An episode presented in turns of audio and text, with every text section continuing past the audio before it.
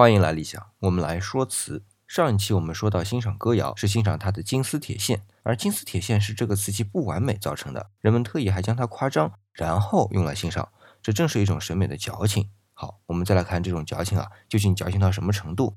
大家可能没有亲自烧制过瓷器的经验，理想也没有。不过理想有机会和窑工聊过天啊，正是那次聊天呢，让理想对开片有了新的理解。一件瓷器从窑里取出来，必须放在常温下自然冷却，这个过程大概需要一两天。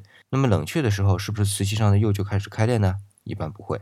这个时候要是开裂了，那么这种开裂就会显得相当不自然，属于次品。当，完全冷却完啊，这时釉面是不会开裂的。但这种要碎裂的趋势已经形成了，这种趋势转换为开片，一般需要一到两个月的时间，这就可以进行下一步的处理了，清墨汁。注意啊，这时候都是大开片大裂纹，墨汁是渗透的进去的。那么接下来细碎的裂纹呢，也就是金丝呢？哟，一分钟快到了，我们下期接着说。